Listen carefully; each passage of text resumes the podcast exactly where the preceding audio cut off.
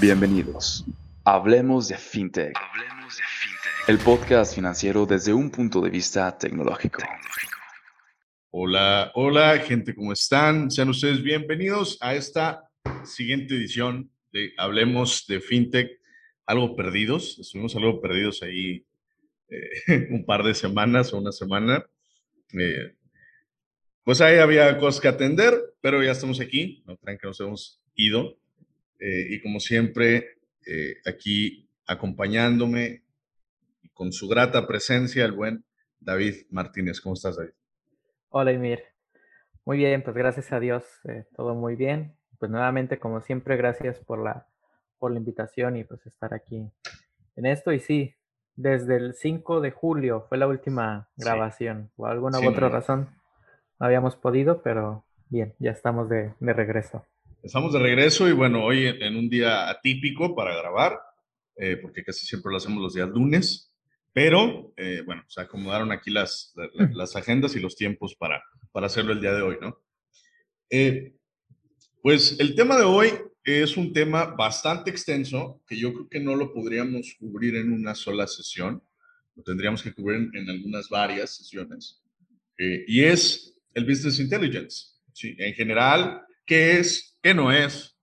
Eh, ¿Qué implica hacer Business Intelligence o inteligencia de negocio? Eh, y bueno, para eso me gustaría empezar, pues por lo que siempre empezamos, mi estimado David, con algo histórico, con de dónde rayos salen las cosas. Entonces, ¿de dónde, de dónde sale el, eh, este tema del Business Intelligence? El BI, como luego lo conocen, ¿no? BI, eso es. bueno, pues por lo que yo poco que conozco y también pues investigando un poco, pues como casi todo inicia, adivinen dónde. Eh, ¿De Europa?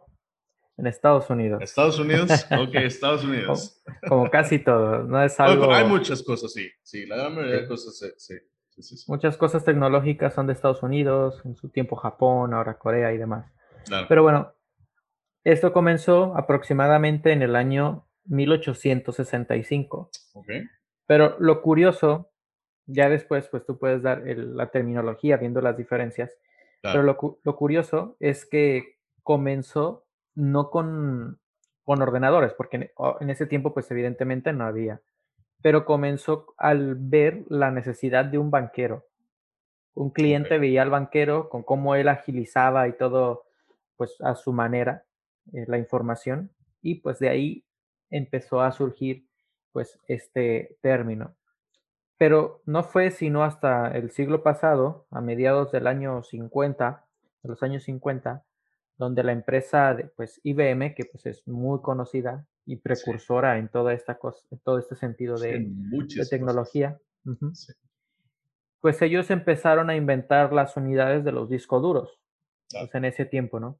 Que como sabemos que todo esto, pues de los servidores, internet y demás, pues salió a alusión por la Segunda Guerra Mundial. Sí. Y bueno, ya fue hasta unos años después, de 15 años más o menos, en que se empezó a, a surgir, pues que ya sea algo público. Antes era algo, eh, pues, bueno, mejor dicho, privado. Era público, era organizado por el gobierno, ahora pues ya por empresas eh, privadas. Pero un investigador de IBM empezó a usar este término que se, le, que se llama Peter Lund. Entonces, Peter se le llama como el padre del término de la inteligencia de negocio. De negocio. Así que es, algo pues interesante. Quien inicia esto pues fue en el año 1865 a través de un banquero, pero IBM fue, es el precursor de esto. Y es una empresa pues tecnológica, como era de esperarse. Pero también en, el año, en los años 70, pues SAP empezó a, a utilizarlo, toda esta inteligencia para el análisis de datos. Y pues bueno, mira que lo saben hacer, ¿eh? Sí, la verdad que, lo, han vendido muy bien. los, alemanes en este aspecto pues, sí han hecho pues un, buen trabajo. Así que básicamente esa es la historia de los comienzos. Comenzó en un banco y ya hasta que una empresa tecnológica pues lo, lo, impulsó y pues bueno, en nuestros días pues ya no es opcional. ya es parte del día a día. Es correcto, lo tienes que ser parte, parte de, o sea, no puedes tomar una decisión si no hay ese análisis previo, si no te ayudas de ciertas herramientas que te ayuden, vaya, a hacer eh, todo esto más eficiente. Y bueno, el Business Intelligence vino, a hacer cambios abismales, eh, como lo comentas. Eh, pero, David, ya, ya bajando las palabras a, términos humanos, a términos comprensibles, bueno, ¿qué, ¿qué, ¿qué hace el Business Intelligence? ¿Para qué me sirve el Business Intelligence? ¿Cómo me debo preocupar sobre el Business Intelligence? Bueno, dentro de, una empresa, lo que es el, Business Intelligence es la administración del uso de los datos. Y hay diferentes tipos de datos. Pueden ser datos internos de la empresa y pueden ser datos externos de la empresa. Pero vamos a enfocarlo, pues, o sea, de manera general en la empresa. por ejemplo, las empresas necesitan información de los clientes. Eh, hace tiempo, cuando yo estaba estudiando el máster, fui a una conferencia. Era una conferencia de Big Data, que como bien tú dices, puede ser algo diferente, pero eh, es, un conjunto, ¿no? Es correcto. Y en esta conferencia de Big Data, eh, algo que me llamó la atención es que lo que decía, ponía un ejemplo muy práctico de un restaurante que implementaron pues sensores dentro pues de la entrada del restaurante para saber pues cuántas personas entraban pues en, los horarios y demás. Pero adicional, pues a través de los pedidos que hacían en la caja registradora, como decimos en México, pues cuántos eran los pedidos que se hacían. Y a través de eso se iban todos a una, a una base de datos. Entonces lo que hace esa Big Data y lo que hace el Business Intelligence o la inteligencia a través de esto es darle información para interpretarse. ¿Por qué? Porque la, la, información te ayuda en la toma de decisiones. Por ende, pues es relevante saber qué tipo de información estamos obteniendo. Si es información específica, puede ser, vamos a hablar de, de un producto puede ser, por ejemplo, de, la economía, puede ser de, clientes, etc. Entonces, todo esto nos ayuda para pues hacer decisiones pues muy específicas y relevantes en relación a lo que estamos pues obteniendo. Es correcto. Y, ahora, ah, justo tocas un punto muy importante, que es el Big Data. Mucha, mucha raza ahora escucha eso y dices, oye, e, es importante saber de, de qué va, ¿ok? Pero también es importante saber qué no es. ¿Ok? ¿Qué no es el Big Data? El Big Data no es una base de datos grande. ¿Ok? Eso es algo importante que decir. No es una base de datos grande que existe y ya. No. El, Big Data tampoco es eh, trabajar con eh, bases de datos para la gente más técnica, con bases de datos no relacionales, porque la cantidad de datos es mucha. No, no, no, no es eso. El Big Data es el tomar información muchas de las veces sí, una gran cantidad de información, procesarla y como dice eh, mi buen amigo eh, Guillermo Valdés, al, cual le mando un abrazo, eh, justo ahorita te voy a platicar un poco de un proyecto que él, que él realizó junto con otras personas, justo como él dice, encontrar el oro dentro de los datos.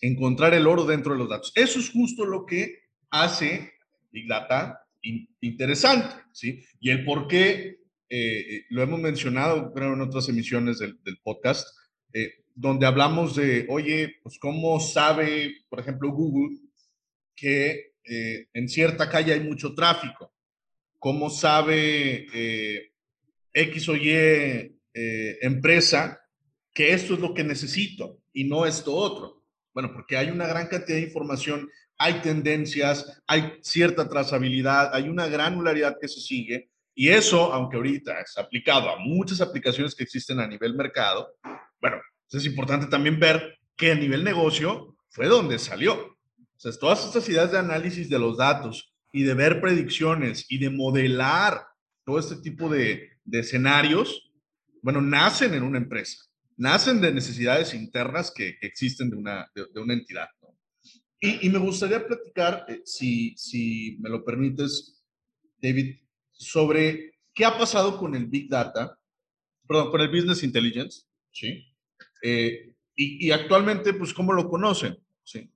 Bueno, el Business Intelligence es algo relacionado al pasado, ¿sí? Es decir, son históricos, es información que se obtuvo, se, se toma y sigue siendo una herramienta importante.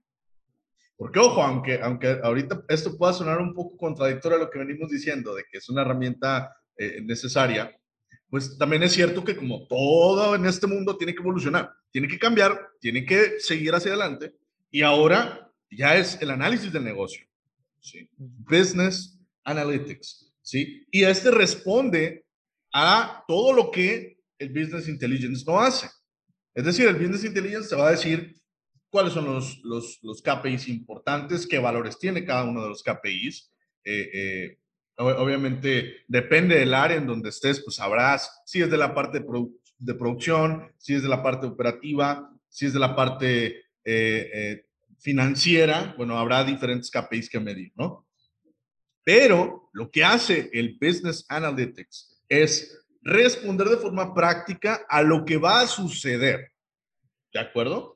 Y es brindar escenarios, y esos escenarios poder aplicarlos dentro de una unidad de negocio, dentro de una unidad operativa, lo que sea, ¿sí? Dentro de un negocio. Entonces, eso es, eso es algo bien importante, esa, esa, esa transformación que tuvo de, de, ser históricos a poder predecir de forma práctica. Claro, existen muchísimas tecnologías que te permiten hacer eso, pero que ya te permita hacer una, una predicción a futuro, eso es invaluables. Es, importantísimo. Claro, y sobre todo ahora que vivimos en una economía pues cambiante. Sí, trasladándolo en ese aspecto. Em, yo estaba escuchando hace unas horas acerca de, una persona que durante la, pandemia estuvo a punto de, cerrar lo que es pues, su, su negocio. Pero esta persona estaba buscando pues nuevos, nuevos inversores o inversionistas, como se quiera decir. Entonces lo que esta persona le faltó, y fue lo que le dijeron los inversores, fue esa búsqueda de la información, porque él tenía un restaurante. Y claro, durante la pandemia fue una de las cosas que más eh, sufrieron, los restaurantes fueron los que más sufrieron porque pues estaba todo cerrado, no podías salir, estabas en casa, aunque también pues podías comprar por online. Pero ¿qué fue lo que le pasó a esta persona? Él nunca consideró que había clientes que sí compraban pues online. Claro. Ahora, ¿qué es lo que falló? El cómo obtener esas estrategias, pero por la falta de información. ¿Por qué? Porque hoy en día existen lo que sabemos, lo que es Facebook Ads, Google Ads, que te dan ese tipo de mediciones. Claro. Eh, yo, como te comenté antes fuera de, cámara, no soy un manager, no soy community manager, pero estoy entendiendo un poquito de, de ese aspecto. Pero es algo muy sencillo. Desde ahí ingresas, desde el administrador de la página, ingresas y te dice cuántas personas, de dónde se están viendo, si son hombres, si son mujeres, el rango de edad, etc, etc, etc. Entonces, todo eso es información. Ahora, ¿para qué te sirve eso? Para decisiones específicas. Ahora, yo lo estoy dando de un ejemplo de cómo administrar, que yo no pretendo ser un, un gran administrador de páginas web porque no lo soy, pero te da esa facilidad y esa sensibilidad de la información. Entonces, lo que se pretende con esto es tener el alcance de la información para la toma de decisiones. Ahora, hay algo interesante que en el año 2017, y estas son cifras que te los voy a mencionar, en 2017 se creció un 7%, fueron 18 mil millones de dólares lo que creció el mercado global de Business Intelligence. En 2017, 18 mil millones de dólares. Muchísimo. Y durante el 2020 se tuvo 23 mil millones de dólares para el mercado global de Business Intelligence. ¿Esto qué quiere decir? Que cada vez las empresas están buscando más este tipo de administración, de soluciones, decir que es una administración de soluciones para la información pues de las empresas. Hay varias ventajas que podemos ver. Una es una ventaja en el aspecto interno para la información interna y otra pues la información externa que es de la empresa. Otra que tú has mencionado que es la profundidad del análisis. Ahora, y quiero mencionar algo que es importante del análisis. Hace unos días o semanas ya estaba leyendo yo que en México eh, Arturo Elías Ayub, que pues muchos lo, conocemos, al menos, o sea, bueno, no en persona, pero sabemos quién es. Eh, esta persona ha sido el consejero más joven de la historia de las empresas que cotizan en la bolsa de valores. Y se decía que él empezó a hacerse reconocido para empresas de la bolsa de valores en los últimos dos años. Ahora, ¿qué quiero decir con esto? Es importante la información, pero también es importante qué decides con esa información. Ahora, muchas empresas, sin duda alguna, que cotizan en la bolsa de valores, tienen software, tienen tecnología, pues muy, muy grande, ¿no? Porque cotizan en la bolsa, tienen que estar en el mercado, tienen que estar al día con el mercado. Sí. Pero de nada serviría esa información si no tuvieran, en este caso, un consejero de, la presidencia para el análisis de los datos. Ahora, y menciono pues de Arturo Elías Ayub porque pues es una persona que ha sido pues en los últimos años de, de renombre en este aspecto, de cómo dar esa relevancia a, la información. Así que esto pues es algo que debemos de considerar. Es importante la información, pero también qué estás decidiendo de esa información. Claro, y creo que yo, e, es lo más importante, o sea, yo creo que es lo más importante. De nada te sirve tener la mina de información. Mira, te lo pongo, por ejemplo, un aspecto de ciberseguridad. Nosotros cuando hacemos una auditoría, nosotros recopilamos información que de cierta forma viene en bruto. ¿sí? Nosotros tenemos que procesarla, nosotros tenemos que evaluar qué sí, qué no, por dónde puedo atacar, por dónde puedo tomar. Y luego generamos, de hecho es una parte dentro del proceso de, de, lo que es la auditoría de ciberseguridad, donde modelamos, modelamos eh, eh, el cómo vamos a estar haciendo estos ataques. Sí, que es el, el modelado de amenazas, que le llamamos. Entonces, dentro del modelado de amenazas es donde nosotros cuadramos toda esta información y la empezamos a, a, pulir para poder obtener targets o blancos específicos que te permitan a la, larga obtener, digamos, un acceso a un equipo que no es, eh, al cual no deberías de tener acceso, ¿no? Entonces, viéndolo de esa parte hacia acá, pues e, es, justo eso. Si tú tienes la información y no la tienes procesada y no tienes la capacidad de interpretarla, no va a servir de nada. Y para nada, de verdad, para nada. Eh, por ejemplo, eh, otro caso que se me viene así a la, mente es de la gente de, de, Abacus, a quien les mando un, abrazo al buen Luis y al buen Alex. Eh, ellos tienen un, producto dentro de su gama de productos eh, que se llama Balance Scorecard, y que son estos tableros de control donde meten todo lo que es KPIs y te da estadística, te da eh, eh, pues toda la información necesaria para que el, negocio opere de forma correcta. ¿sí? Es, algo muy importante. Entonces, hay ciertos casos de éxito que ellos comparten, en donde te das cuenta que la mejora a veces es un indicador que ni siquiera pensabas que iba, que iba a ser el relevante, ¿sí?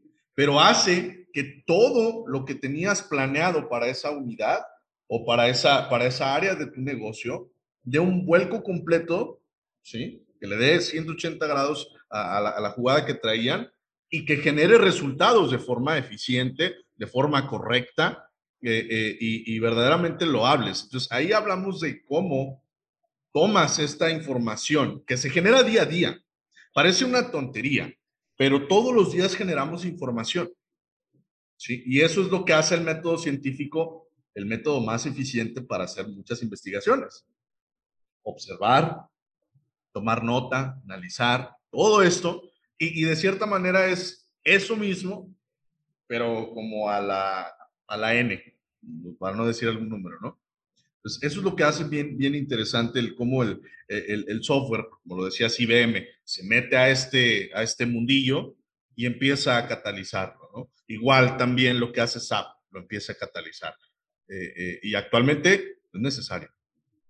Y, y como bien dices, eh, sirve para lo que es la información, porque todo es eh, capturado, vamos a decirlo así, pero también para descubrir nuevos datos.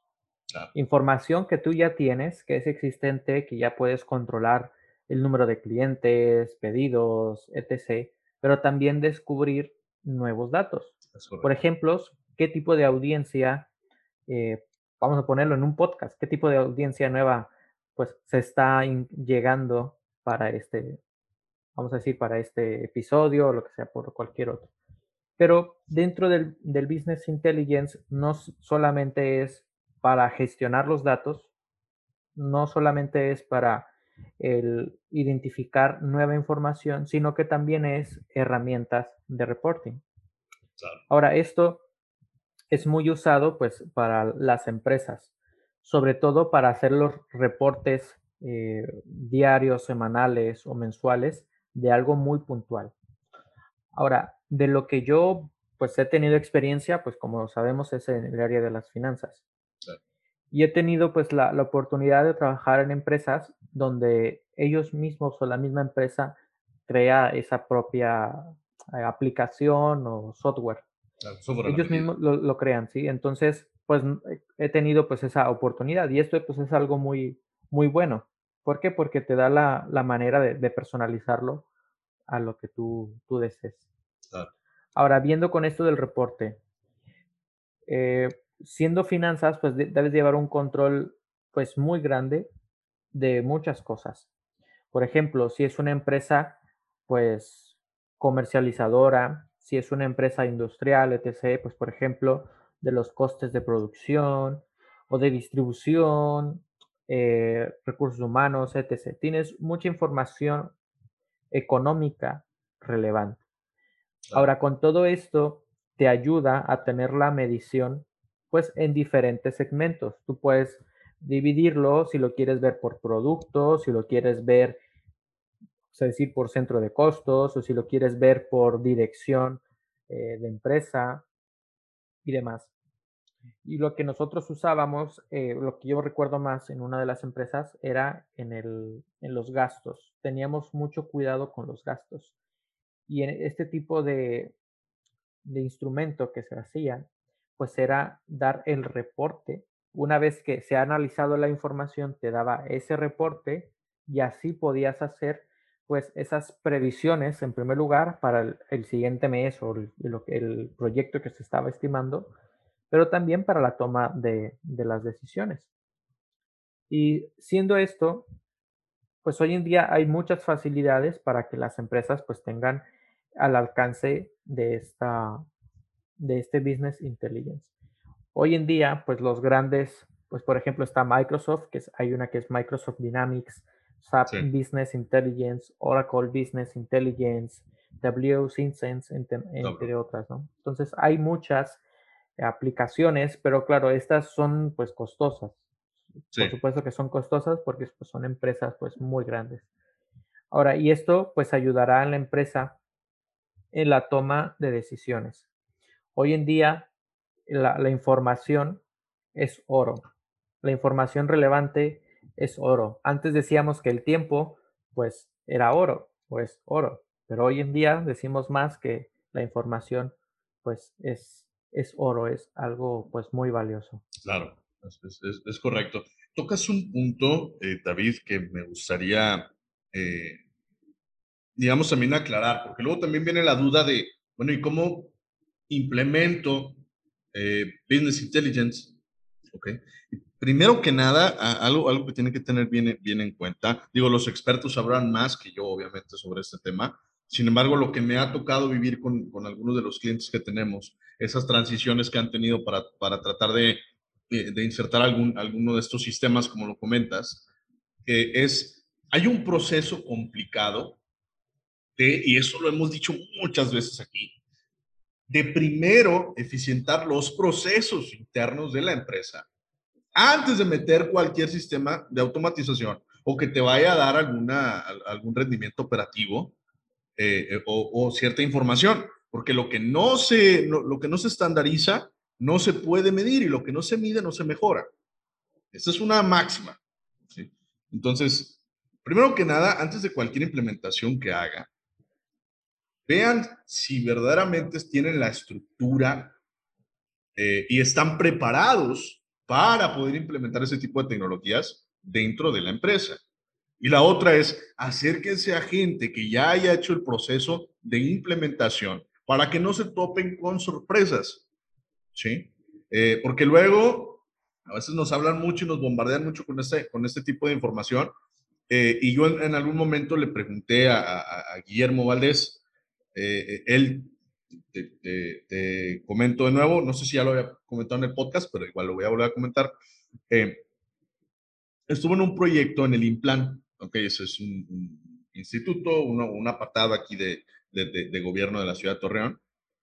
Eh, y eh, lo que hicieron fue analizar datos públicos de todo Torreón, toda la, de toda esta región. Eh, y lo que puedes encontrar ahí son bases de datos con muchísima información. y la información es, está normalizada y, y, no tiene datos privados de personas, solamente es estadística que pues cualquiera puede verificar. Entonces, la ventaja de esto es que vas a ese sitio, tomas esa información, la descargas y luego con herramientas como eh, algún lenguaje de programación eh, eh, orientado a la estadística, como lo es R o algunas implementaciones de Python que también te permite hacer estos análisis predictivos, predecir qué cosas pueden funcionar en qué lugar de la ciudad. Aquí cambia totalmente el esquema de, antes que era, ok, si quiero abrir una nueva sucursal en sitio, que pues ahora la verdad es que pues, es un poco más viable abrirlo online que abrirlo en sitio o, abrirlo este, físicamente. Es, eh, te cambia la jugada de ir a hacer un estudio de mercado eh, que te puede tomar meses a tener una persona que analice esa información nada más y que te tenga esa, esa estadística y esas tendencias y esa información que vale oro, así como lo dijiste ahorita, en, en, tiempos muy reducidos. Y una sola persona te puede ayudar a hacer eso. Entonces, hay que tener en cuenta que hay que tener un equipo capaz de poder hacer esa implementación. ¿sí? Eh, lo hablábamos, nos ponían ahí una duda uno de nuestros clientes, eh, porque eh, ellos están, digamos, trabajan con una firma externa, fuera del país, eh, y, ellos pues les pasan mucha de la tecnología, se las van pasando. ¿no? Entonces, una de las cosas que tuvieron hace poco, una de las pláticas que tuvieron fue sobre el Big Data y el análisis de datos y todo esto. ¿no? Entonces, ¿cómo haces para, para poder eh, implementar eso en una empresa donde no se ha utilizado anteriormente? O probablemente ya lo estén utilizando y ni siquiera saben que lo están haciendo. Solo que no es a la escala a la que, a la, a la que se quisiera. Entonces, eh, pues bueno, hay un proceso que tiene que haber. Hay personas que son involucradas, por ejemplo, en el caso este del implant. Eh, eran economistas, eran gente experta en finanzas, eran eh, eh, sociólogos, eran muchas personas que estaban de diferentes áreas, que, que, que es lo que hace a la economía, para poder cuadrar toda esa información y luego ya dejarla depositada en ese sistema. Entonces es muy interesante todo lo que se puede hacer, pues, siempre y cuando tengamos el equipo correcto. Claro. Y un, ejemplo en México de, cómo se está implementando eh, este tipo de estrategias, eh, no solamente es para empresas pues, de producción, sino también para las financieras, las instituciones de, de crédito, hay una aplicación que están usando ahora que se llama Intellectual. Esta tecnología está ayudando a la que son a todos los que son instituciones de crédito, pueden ser SoftFoams, etc. ¿no? Todas estas empresas o instituciones tienen, pueden tener el acceso a esta plataforma o a esta base de datos para que así puedan dar información a los clientes para obtener créditos online. Ahora ya esto es un, externo, una tercera empresa que está proveyendo a, una persona o digo a una empresa principal, pues esta ventaja de utilizar esa información y así ya simplemente, pues en cierta manera es como que te vendiera el espacio para que así tú puedas obtener esta información. Y a través de esto, pues ya es posible que las personas pues puedan obtener pues un crédito digital, olvidando a un lado pues lo que son las firmas, ir a las sucursales y demás. Y toda esta aplicación pues ha ayudado para las instituciones de crédito, para los expedientes de los, eh, de los clientes. Un ejemplo muy fácil.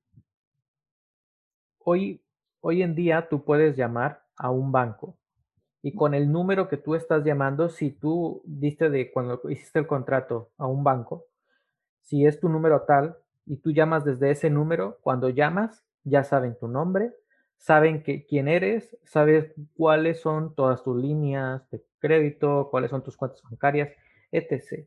Entonces, todo eso es a través, pues, del Business Intelligence, de que toda la plataforma que lo está administrando. Entonces, hoy en día, pues, es factible esto también para las instituciones de crédito a través, pues, de esta aplicación que, pues, que he mencionado. Ahora, ¿esto qué quiere decir? Que el mundo, pues, cada vez ya es, pues, más eh, digital. Y con todo lo que hemos visto, pues, por la pandemia, se ha agilizado, pues, mucho más de este término. Y uno de los últimos puntos que quiero comenzar, comentar de esto es que ya hay en México 52 fintechs autorizadas por la Comisión Nacional Bancaria de Valores. Ya hay estas 52 fintech autorizadas pues para usar este tipo de, operaciones y así dar la facilidad a los clientes.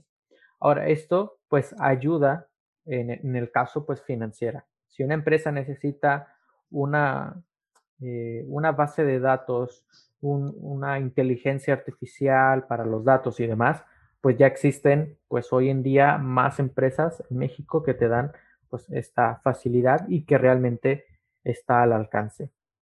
Y es algo que también de estas 52 fintechs, que lo acabo de leer hoy en la mañana, que está regulado por Hacienda y está regulado por Banjico. Así que ah, es algo pues muy legal, no es algo que no, que no esté regulado. Así que hay muchas eh, instituciones que te pueden dar esta facilidad. Así que no, no hay excusa de decir que, bueno, pues es que no tengo el alcance. Hoy en día ya, hay muchas facilidades.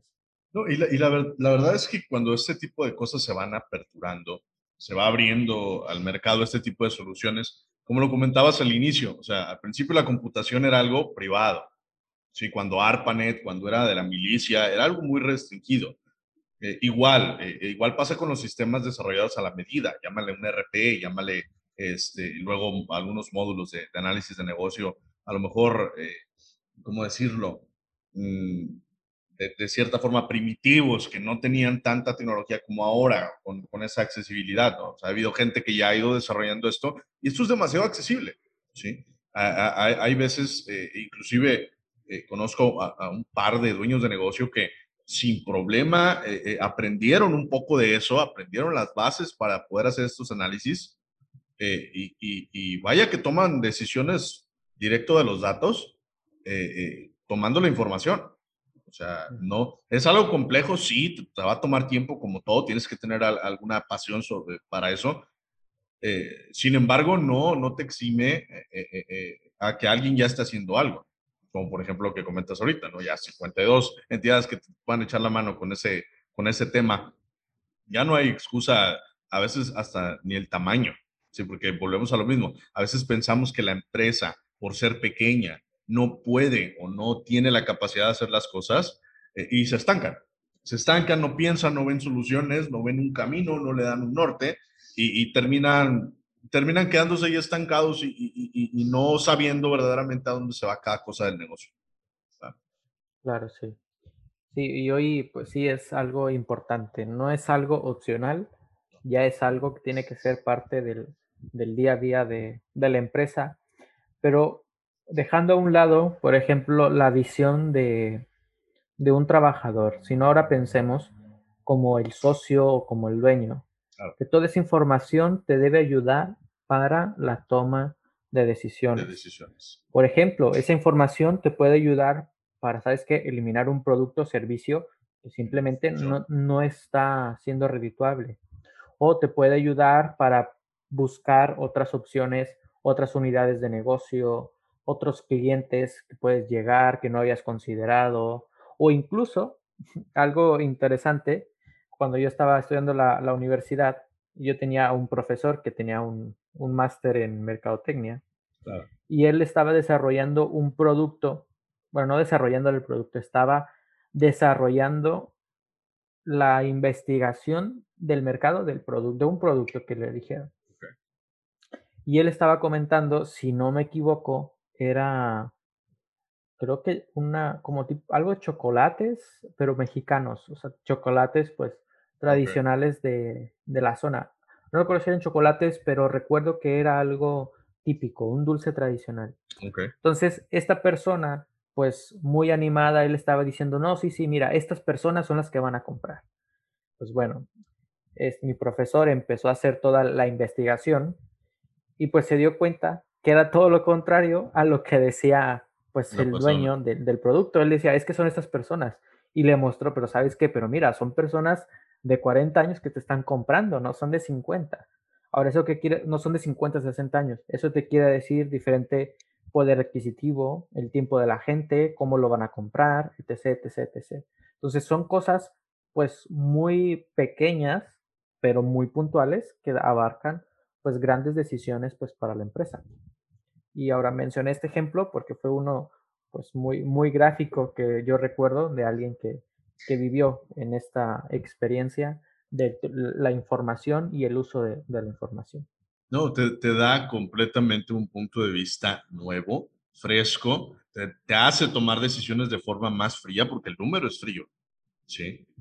Eh, igual también tiene que tener uno esa capacidad de permutar la idea, porque luego pasa como con Kodak, que toda la estadística le decía que bien, bien, bien, bien, bien, bien, bien, y por no meterse en una, en una jugada nueva, aún teniendo la patente de, la fotografía digital, pues ahí se quedó, ¿no?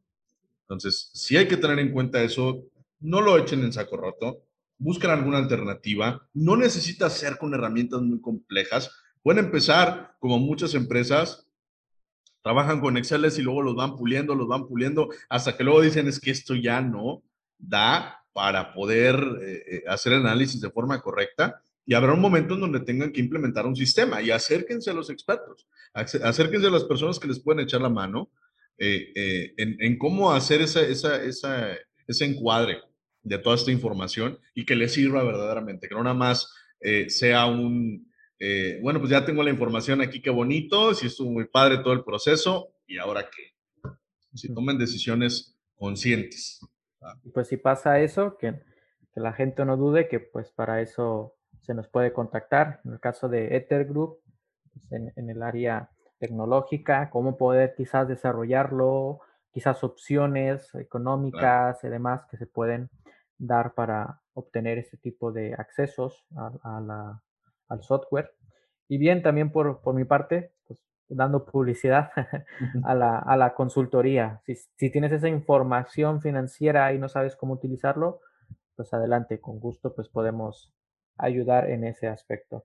Claro, y, y, no importa, eh, eh, si bien eh, tenemos un alcance en el cual podemos tener un campo de acción, nosotros, tal cual, tenemos también una red de profesionales en las que podemos pues, hacerles, los vamos a, les vamos a ayudar a que puedan llegar a, a, quien necesitan y si no podemos, pues bueno, no, no, no, habrá más que otra cosa que, que, no se pueda, ¿no? Pero la verdad es que tenemos ahí un, un, círculo, digamos, de, de, personas que se dedican a todos estos temas tecnológicos, desde desarrollo de software, este, análisis de negocio, etcétera, etcétera, etcétera, eh, que les pueden echar la mano. Entonces, no deben contactarnos si hay alguna duda.